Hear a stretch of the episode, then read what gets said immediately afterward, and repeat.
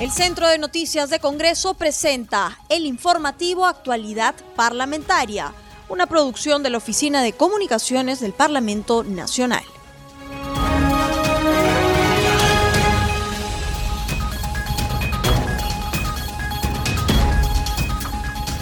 ¿Cómo están amigos? Bienvenidos al programa Actualidad Parlamentaria, una producción de CNC Radio del Congreso. Este programa se transmite en las regiones de El Braen, Radio AA, en Puno, Juliaca, Radio TV Perú, en Lambayeque, Chiclayo, Radio Amistad, en Junín Satipo, Radio Amazónica, en Huánuco, Leoncio Prado, Radio Chalon Plus, en Ayacucho, Radio El Pueblo. Los saluda Rómulo Vargas y los acompañaré en esta jornada informativa.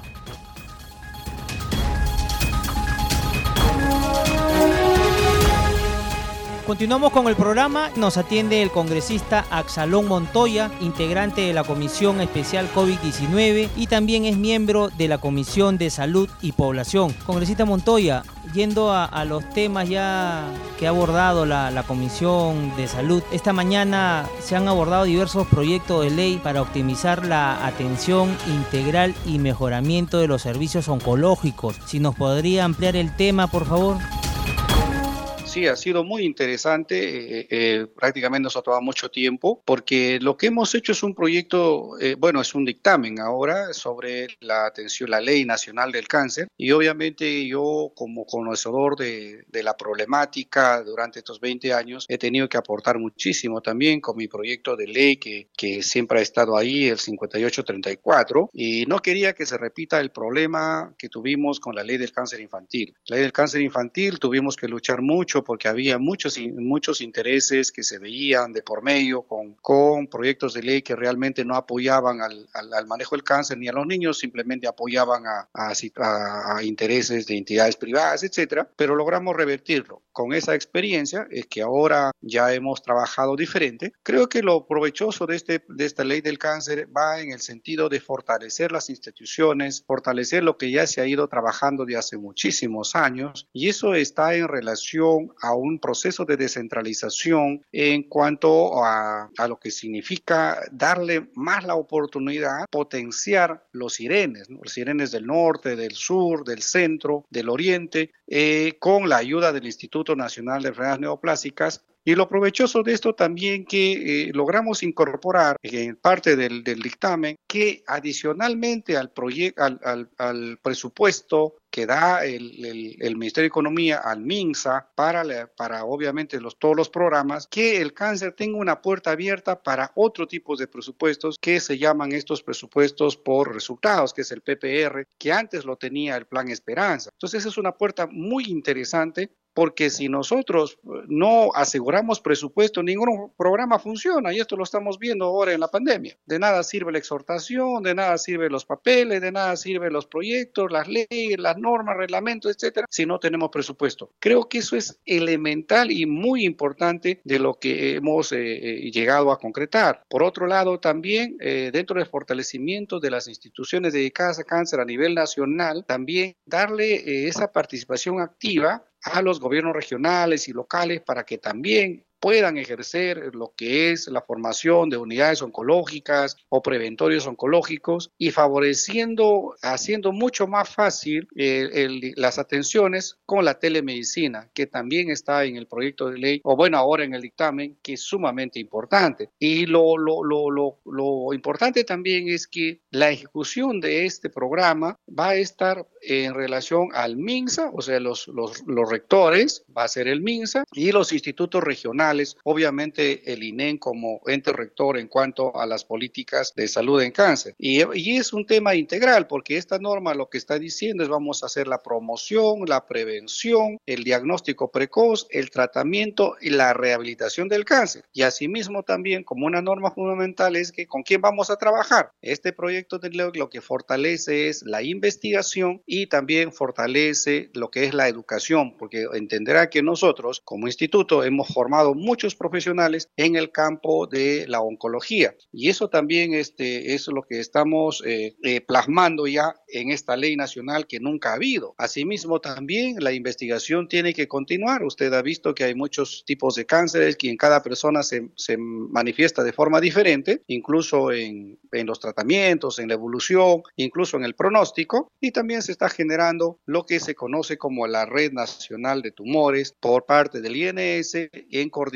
con el instituto que ya nosotros tenemos el Banco Tumores desde hace 16 años. Así que eh, estoy bastante contento por esta ley. Esperemos que el Pleno lo apruebe y si tenemos algo que aportar, pues lo tenemos que aportar. Desde mi punto de vista profesional y de mi compromiso con el cáncer como cirujano oncólogo, pues he contribuido grandemente en la formulación de esta ley y agradeciendo también a mis colegas y al presidente de la comisión por habernos dado el apoyo y creo que hemos hecho un excelente trabajo hoy.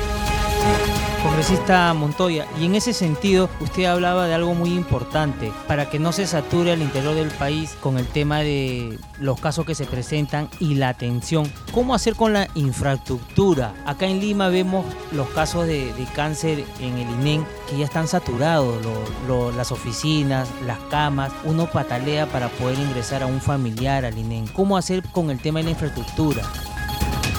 Mire, justamente este proyecto de ley es que faculta al Ministerio de Salud dentro del programa presupuestal a trabajar con infraestructura en coordinación con los gobiernos regionales. Ahí eh, es un problema, sí, lo que acaba de decir es un problema por dos cosas, ¿no? Número uno es que la, la salud en general, en general, está desarticulada a nivel nacional. Yo comentaba hace poco, y quizás con un error de interpretación, que había cuatro sistemas de salud, ¿no? Vale decir, es salud, MINSA, sanidad eh, y este, la parte privada. Sin embargo, aclarando más el panorama, tenemos 25 sistemas más de salud. ¿Por qué? Porque cada gobierno regional tiene un sistema de salud, que poco o mucho o nada le interesa muchas veces. Entonces, esa desarticulación, porque el ministerio no tiene, el, no tiene eh, la rectoría a nivel nacional, el Ministerio de Salud hablo, es que esta ley va a proporcionar esa, digamos, esa red oncológica nacional y el encargado de ejecutar la red oncológica nacional va a ser el instituto del INEN, tal cual lo había, lo había eh, iniciado este trabajo eh, cuando teníamos el plan integral del cáncer que se llamaba el plan Esperanza. Eso es un detalle que, que, es problema. Y el otro, no sé si problema o virtud, no sé, eh, me permito hablar de esta manera, es que el INEN como instituto, instituto altamente especializado tiene una gran confiabilidad. Yo lo he vivido desde la formación eh, académica, lo he vivido de hace dos décadas, que muchas veces le decíamos y en forma práctica a los familiares o a los pacientes que vayan a las unidades oncológicas que se están formando, que vayan a los Irenes, que vayan a los otros hospitales, pero la confianza y la credibilidad hace que la población prefiera ir al instituto y eso de repente usted también lo ha vivido de cerca, ¿no? Y siempre es que alguien es diagnosticado de cáncer y siempre dicen al INEN. Entonces eso significa una sobrepoblación. Y solamente es poner una infraestructura grande o poner profesionales jóvenes que apenas están saliendo, sino también ganarse la confianza y la credibilidad de la población. Y eso es un gran problema. Por eso es que el instituto se satura. El instituto es una escuela de medicina, no es simplemente un, hospital. En el instituto cada quien va, eh, cada uno de nosotros ya tiene un programa, todos hablamos el mismo idioma, a diferencia que usted va a otra institución y cada uno de los profesionales dan una opinión diferente a la otra. En nosotros no, y siempre eso nos ha hecho crecer, obviamente, y estamos a la vanguardia de lo que es la el manejo de la oncología a nivel mundial. Nosotros eh, no somos, eh, digo nosotros porque aún pertenezco a la institución, no somos aquellos que leemos los artículos solamente, sino somos aquellos que hacemos los artículos de investigación y contribuimos con la investigación científica en manejo del cáncer a nivel mundial. Y eso es algo grande porque no hablamos del instituto, sino hablamos del Perú como contribución en cuanto a la investigación, la docencia eh, en el mundo. Entonces eso es un momento interesante. Congresista Montoya, ¿y cuándo estará ya en debate en el Pleno? ¿Cree usted que esta semana o tiene fecha? No, aún no. Yo tengo la esperanza de que se debata muy rápido también la ley del, eh, se dictamine la ley del tabaco, antitabaco. Ojalá se pueda hacer lo antes posible, pero tengo la esperanza que antes de terminar este, este periodo parlamentario lo podamos hacer. Imagínense la ley del cáncer infantil, lo peleamos y disculpen la palabra mucho, la autógrafa se aprobó en septiembre del 2020, se hizo ley, se fue promulgado incluso y hasta ahora no se reglamenta. Sea, hasta ahora está un archivo, hasta ahora está un escritorio. Entonces de nada nos sirve sacar normas que al final sean pues este, un acto decorativo y la habíamos batallado. Entonces ahora también con esta ley esperemos que eh, se haga lo más rápido posible, se agende en el Pleno. Estoy convencido que en el Pleno se va a aprobar y luego sea una herramienta útil para ponerlo ya en ejecución. De lo contrario, siempre vamos a estar con lo mismo ¿no? y no nos permite avanzar. Congresista Montoya, y cambiándole de tema, ya eh, la semana que pasó se desarrollaron dos plenos. ¿Algunos temas en especial que se hayan quedado en el tapete? Porque estaba pendiente la reforma constitucional, el retorno a la bicameralidad y también un tema que se puso eh, la semana pasada también, la cuestión de confianza, ¿no? Sí, mira, hay muchas corrientes y en general, pues, este, en el Pleno hay una corriente de sazón y, fastidio y enojo con la gestión del ministro de Economía, de ministro de Salud, ¿no? Porque en las sesiones que hemos tenido, en las reuniones que hemos tenido en el Palacio de Gobierno, eh, hay unos colegas que no han sido atendidos, no han sido escuchados para, para el apoyo a su región. Y eso es algo natural, porque la reacción es algo natural en el sentido de que cuando uno va a la región, eh, la población cree que uno es el responsable como legislador y siempre te dicen que tú no has hecho absolutamente nada y eso es un cuestionamiento que te hacen, no entendiendo que todas las acciones para luchar con esta pandemia corresponde, o la parte logística obviamente, corresponde al Ejecutivo. Y en ese caso hemos visto pues eh, un, acto como de, eh, digamos, un poco de desazón en cuanto a la actitud del ministro de Salud. Entonces, en los plenos y en los pasillos del Congreso siempre se ha comentado eso y está pendiente una interpelación, ¿no? Y asimismo también está temas pendientes para la reforma constitucional, para la bicameralidad que, que corresponde, ¿no? Y estamos también en ese proceso de ver si se eh, parte este, este tiempo que tenemos en dos legislaturas y eso eh, supongo que esta semana se debe aclarar. Hay muchos temas pendientes que para todavía ver la, la reforma, la reforma de eh, política para las elecciones que vienen congresista Montoya, y cambiándole de tema ya en el ámbito político electoral, Pedro Castillo y Keiko Fujimori firmaron la proclama ciudadana, juramento por la democracia. La proclama contempla 12 compromisos de respeto a la institucionalidad, la democracia y los derechos humanos. ¿Qué opinión le merece? Mire, ahí eh, en honor a la verdad y a título personal, obviamente, porque nosotros rematamos un partido político, pero a título personal, eso es un discurso, eso nunca se cumple, eso es parte del show mediático del tipo político que cada quien tiene que accionar, pero al final de cuentas nadie respeta su palabra, porque por, en la antigüedad era la palabra, era ley, Ahora ni la firma ni la palabra ni nada se respeta. Simplemente a mí me parece un acto mediático, farandulero, para ganar este, espacios políticos, pero también hay que ver los antecedentes, ¿no? El país necesita un cambio y eso todos lo decimos y no es parcializarse con uno u otro candidato, simplemente lo que estamos viendo, la debacle en el sistema de salud, la debacle económica eh, de, de estas últimas décadas, es por un sistema que ya no da más, un sistema que no camina. Imagínense ustedes están viendo, nosotros decimos que, eh, o anteriormente teníamos un modelo económico, un modelo creciente, un, oasis, como decíamos, para nuestro hermano eh, país de Chile, y acaban de aprobar para eh, la formación de la Asamblea Constituyente. Entonces, ellos van a cambiar su constitución y nosotros decimos que no, vista toda la situación que estamos pasando, y también siempre he sido crítico que las normas que tenemos en la constitución ya no se adaptan a la realidad. Si no se adaptan a la realidad, están, están violando tus derechos. En ese sentido, creo yo que necesitamos un cambio y el cambio equilibrado porque el Congreso tiene la constitución está ahí, todavía está vigente y necesitamos un cambio cualquiera que sea y ahí tenemos los mecanismos reguladores. Si es que algo sale de, quiere salir de control, pues se puede encaminar. Pero el cambio está ahí. Estamos en un país democrático, se aprovechan de la democracia débil que tenemos, pero para eso estamos los ciudadanos para manifestar. Perfecto, congresista Montoya, muchísimas gracias por haber estado con nosotros en el programa. Ya tendremos la ocasión de conversar nuevamente con usted. Muy amable muchas gracias por la oportunidad y siempre a sus órdenes. En cualquier momento estamos ahí. Muchas gracias, bendiciones y a cuidarse nuevamente.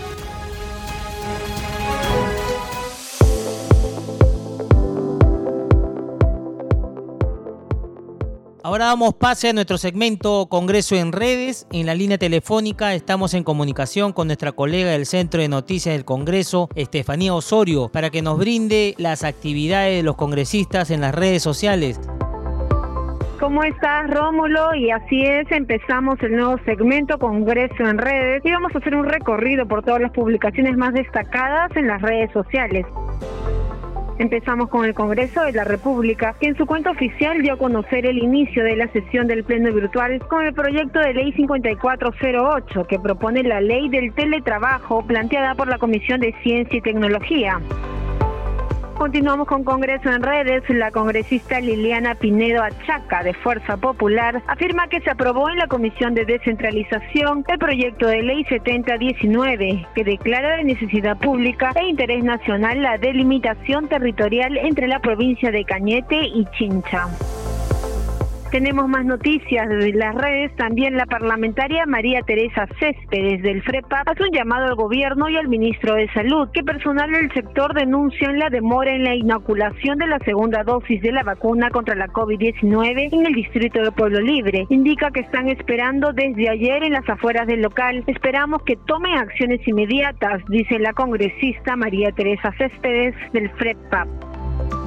Y vamos con otras informaciones también en las redes. La congresista Tania Rodas Malca, de las filas de Alianza para el Progreso, afirma que la Comisión Especial COVID-19 se trasladó a la ciudad de Arequipa para conocer in situ cuáles son las necesidades del Hospital Regional Honorio Delgado para brindar una atención de calidad a los pacientes ante la pandemia.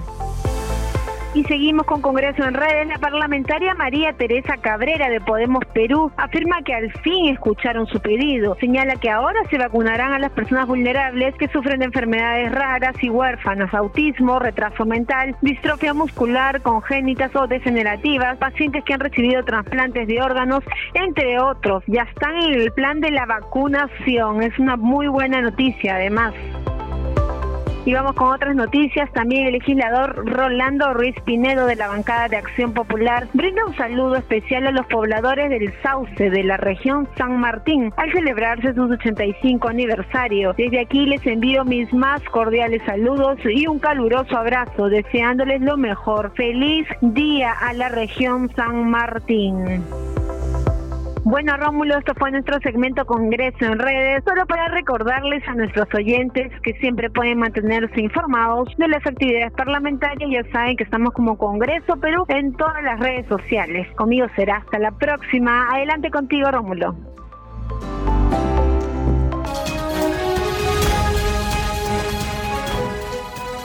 Nos atiende el congresista Erwin Tito Ortega, coordinador del grupo de trabajo convenio Uniminsa que investiga el programa Oxigena 47. Congresista, antes de entrar a los temas de fondo, ¿qué nos podría decir sobre los plenos que se desarrollaron la semana pasada? Algunos temas en especiales que se tendrían que haber debatido y mañana también tenemos nuevos debates, ¿no? En los plenos que ya se han programado.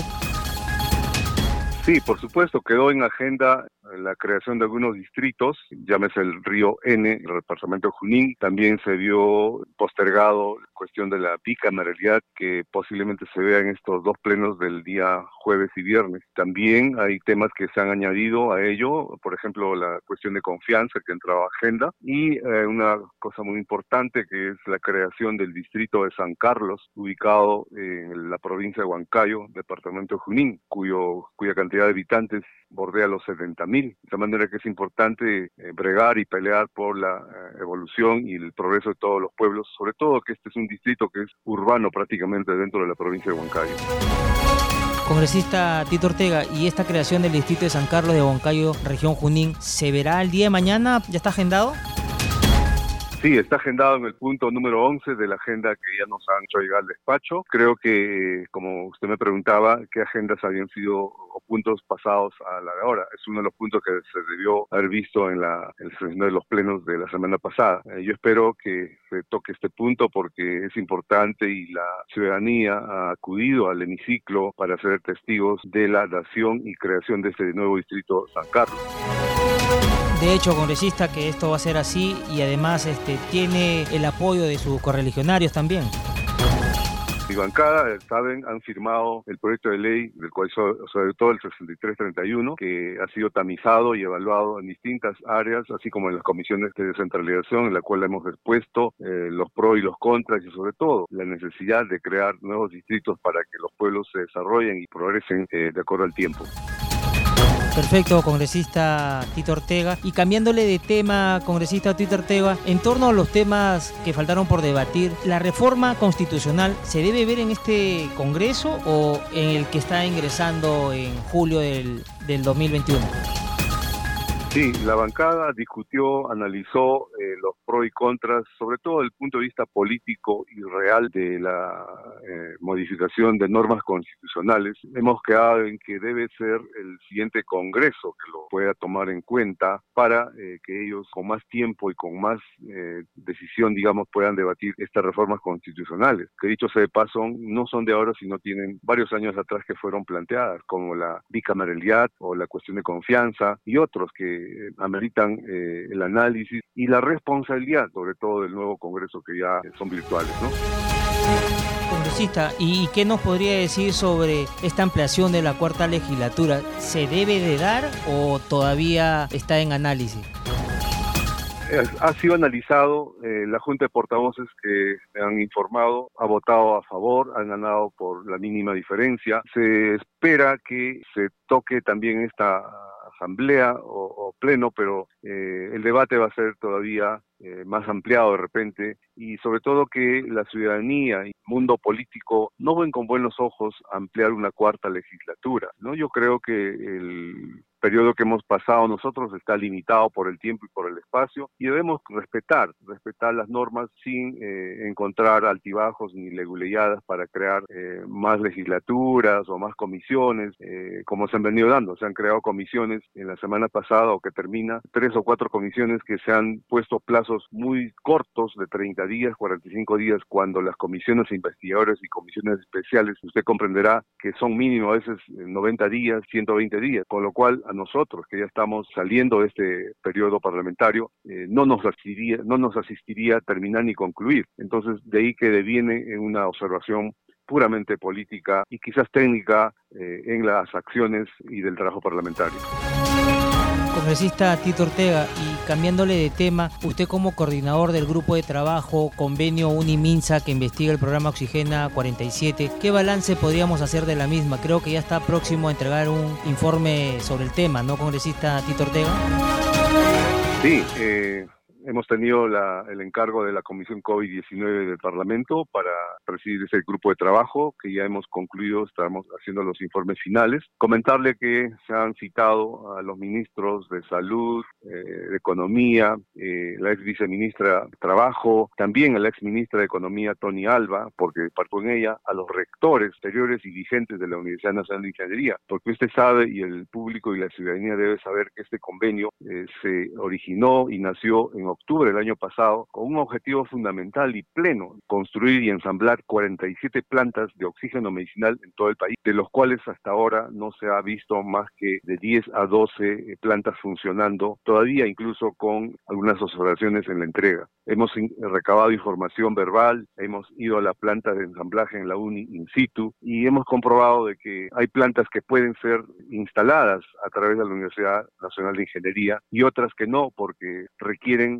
aparatos, componentes que no se hacen en el país para el ensamblaje correspondiente. Sin embargo, eh, hemos tenido la versión del ministro de Salud que han entrado en conciliación, tanto la Universidad Nacional de Ingeniería como el Ministerio de Salud, para conciliar en los temas y permita que continúe esta, este, este convenio. Y se ha logrado la semana pasada, nos han dado la información eh, por escrito, y que la UNI se ha comprometido en completar las 47 eh, plantas de oxígeno en 12 semanas aproximadamente. Por lo cual, nuestra labor como, como grupo de trabajo también hará la observación y sobre todo las cuestiones puntuales, porque los presupuestos y el financiamiento con esta ampliación van a aumentar, ¿no? Porque si se trató de un monto determinado, con esta conciliación eh, va a subir los montos finales en la compra y ensamblaje de estas nuevas plantas de oxígeno medicinal, lo cual ya tiene observado, pues porque se planteó un monto inicial, termina costando un monto mayor, característico, digamos, de las imprevisiones y falta de planificación en estos convenios. Congresista Tito Ortega, y en ese sentido, si la universidad se comprometió a entregar 47 plantas modernas generadoras de oxígeno medicinal a diferentes establecimientos de salud a nivel nacional, ¿cumplió con esta entrega, congresista?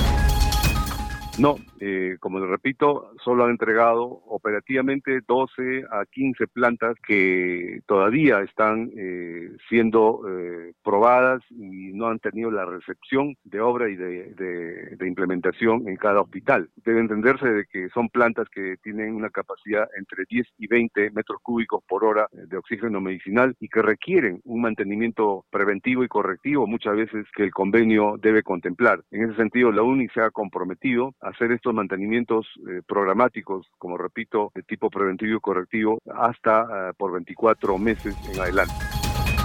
Congresista Tito Ortega, y este tema del, del, entrampamiento o rotura del convenio con la UNI, ¿cómo quedará? Porque las plantas van a quedar en el aire o algún servicio en especial hará la universidad. No, ya se han comprometido en estas conciliaciones a completar las 47 plantas. Restan aproximadamente 25 que tienen que poner operativas en las 12 semanas siguientes. Eh, entonces la conciliación ya es un aspecto legal que han firmado ambas instituciones. Estaremos pendientes y vigilantes que se cumplan todos estos preceptos y el objetivo fundamental, eh, mejorar nuestro sistema de oxígeno medicinal y evitar las muertes que tanto día a día se producen en nuestro país por esta pandemia.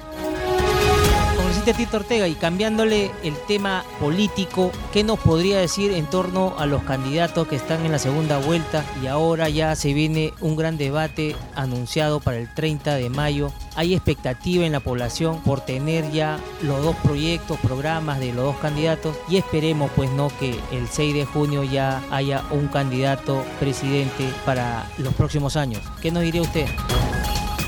Sí, yo creo que Fuerza Popular, con nuestra candidata Keiko Fujimori, está cumpliendo un rol eh, protagónico y de estrategias de cara a esta segunda vuelta. No veo en el otro contrincante que tenga una estrategia determinada y ayer lo han demostrado en la presentación del equipo técnico de gobierno de ambos grupos, eh, grupos políticos y sobre todo que se han expuesto personajes que nunca han sido conocidos en, la, en el área política, ni en el área económica, ni en el área profesional ni científico. Entonces, eh, parece que al candidato candidato Castillo le va a faltar tiempo para que la población conozca verdaderamente sus objetivos y estrategias que debe haber planteado en su plan de trabajo, plan de gobierno, que además es solo un ideario y no le pertenece a, Castillo, sino al Partido Perú Libre. Mientras que en Fuerza Popular tenemos autoridades que han sido presentados ya, han sido exministros, científicos de talla internacional, economistas, abogados, que le dan la talla porque es sabido pues que la experiencia en todas estas eh, situaciones es pesa y la gente experimentada puede marcar el derrotero en estas elecciones de segunda vuelta temporalmente. Congresista Tito Ortega, muchísimas gracias por haber estado con nosotros en el programa Al Día con el Congreso de CNC Radio. Muchas gracias al Radio del Congreso, que siempre estamos atentos a sus invitaciones. Ya no hay tiempo para más, no sin antes recordarles que nuestro programa se transmite en las regiones de Amazonas, Bagua, Radio Estéreo 99, en Ayacucho, Huamanga, Radio El Pueblo, en Ica, Radio Horizonte 102.7, en La Libertad, Sánchez Carrión, TV Cosmos 103.30 FM, en Lima Metropolitana, Radio Eco. Conmigo será hasta la próxima. El Centro de Noticias de Congreso presentó el informativo Actualidad Parlamentaria, una producción de la Oficina de Comunicaciones del Parlamento Nacional. Los invitamos a visitar nuestras redes sociales y sitio web www.congreso.gov.pe.